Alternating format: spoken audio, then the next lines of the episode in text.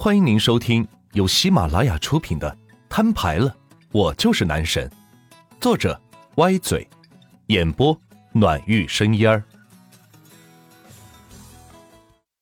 第九十七章，一路行驶到市外环的一家大排档，此时已经是晚上的八点半了，正是吃烧烤撸串的好时间。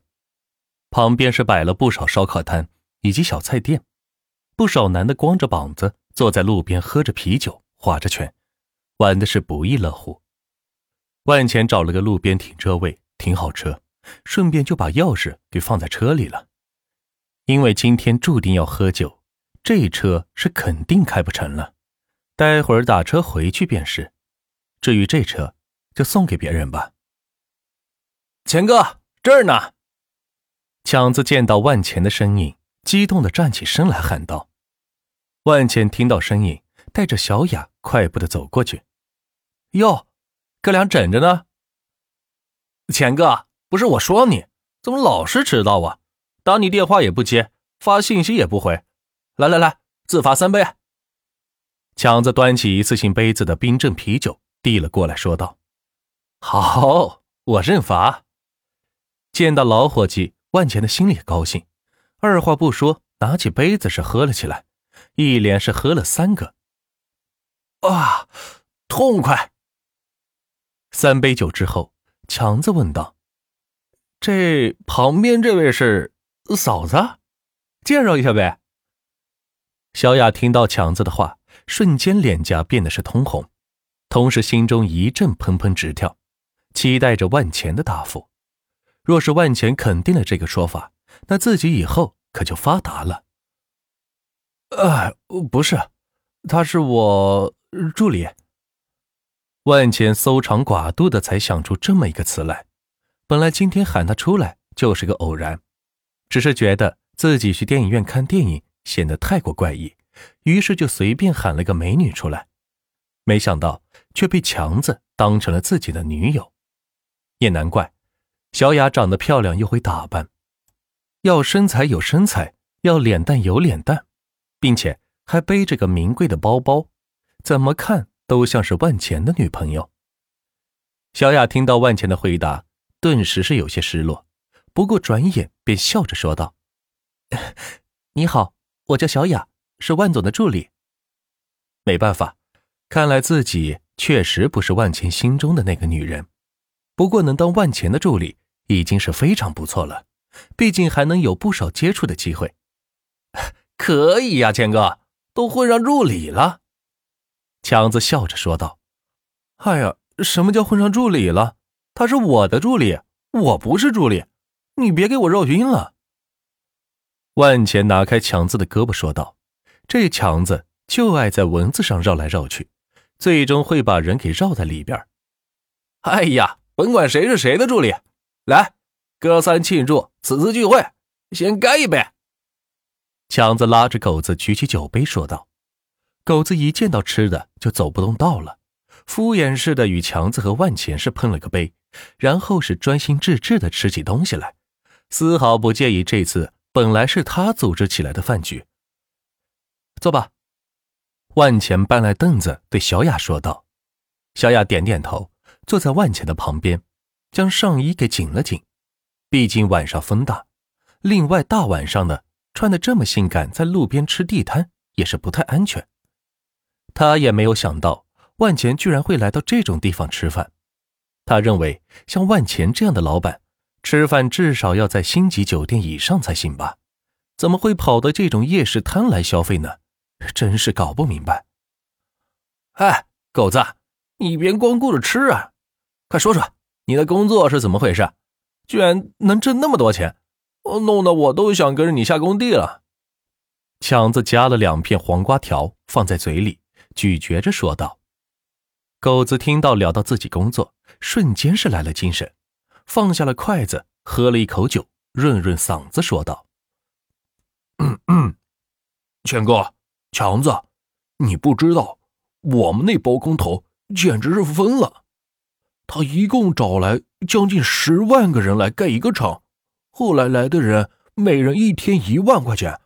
我们先来的，每人每天五千，工期只有一周，也就是说，一周我能挣三万五。狗子说到这里，自豪的看着强子和万钱，似乎觉得自己是三个人中收入最高的人了。那恭喜恭喜！万钱举起酒杯说道。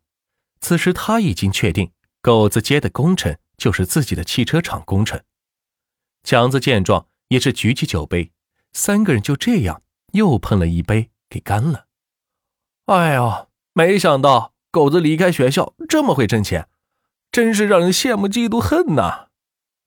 强子放下酒杯，感叹道：“嘿嘿，呃，还行，还行吧。”狗子也是不谦让的，直接应承道：“钱哥，你现在干嘛呢？若是外面不好混的话。”跟我一起下工地吧，老赚钱了。狗子夹了一口凉菜，说道：“ 我可干不了那活，我现在啊，无业游民一个。这不，手里还有点钱吗？想到处转转。”万钱给旁边的小雅夹了个凉拌豆腐，说道：“吃菜呀，看你瘦的。”谢谢万总。小雅受宠若惊的接过万钱夹来的豆腐，说道，心里。却在鄙视着万钱，还说自己无业游民。明明那么大的产业，他若是无业游民的话，那自己岂不成了地下平民了吗？你拉倒吧，都混上助理了，钱哥还游民呢，骗鬼还差不多。来来来来，哥儿几个再干一杯。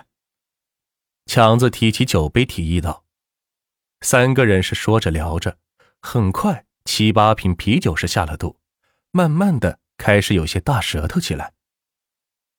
贤哥呀，不是我说你，我虽然知道你中了奖，但是也得有个事儿得干着，不是？老是坐吃山空可不行呐。强子拍着万钱的肩膀说道：“因为他知道万钱的底细，可是那钱不是早花光了不是？但是万钱没有告诉他，钱一旦花光。”就会有更多的钱打进来，并且还是要求尽快花光。若是强子知道的话，不知道会怎么想。强子教训的是，要不我跟你去健身房耍耍，也做个健身教练。万钱打趣道：“哎呦，你拉倒吧！就你这身材，来了我们还不要呢。我们公司可是上市的大公司。”对教练身材和理论知识以及实操，那是有着相当高的要求的。强子吹着牛皮说道：“看得出来，他对自己身为这家健身公司的员工感到是非常骄傲。”啊，哎呦，那我还真来不了。来来来，走一个。万钱提起一次性杯子喊道：“对了，强子，今天怎么没见你开车过来呀？”不像你的风格呀！放下杯子，万钱又去搬了一件啤酒，说道：“哎呀，嗯，别提了，我那车被蹭了，维修费都要好几十万呢，我怎么修得起？现在每天骑电动车上班呢。”提到玛莎拉蒂车子，强子的情绪明显是有些失落。不对呀。被蹭的话，不是应该有赔偿吗？另外，当时买的也有保险，应该能够支付维修费用吧？万钱打开两瓶啤酒，递给强子和狗子，说道：“哎，你有所不知，蹭我车的都是魔都一帮飞车党的人，在街上飙车追尾了，并且还骂了我一次，让我以后不要上路，否则见我一次撞我一次。”嗯，所以我才。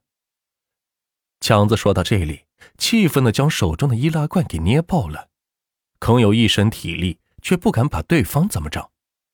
毕竟自己这个车子是万钱送的，并不是自己凭实力买来的，所以跟他们比起来，自己还是彻彻底底的平民而已。如何跟他们斗呢？只好是忍气吞声，不再开车上路便是。听到这里，万钱的眼中。闪过一丝寒光，竟然敢这么欺负我兄弟！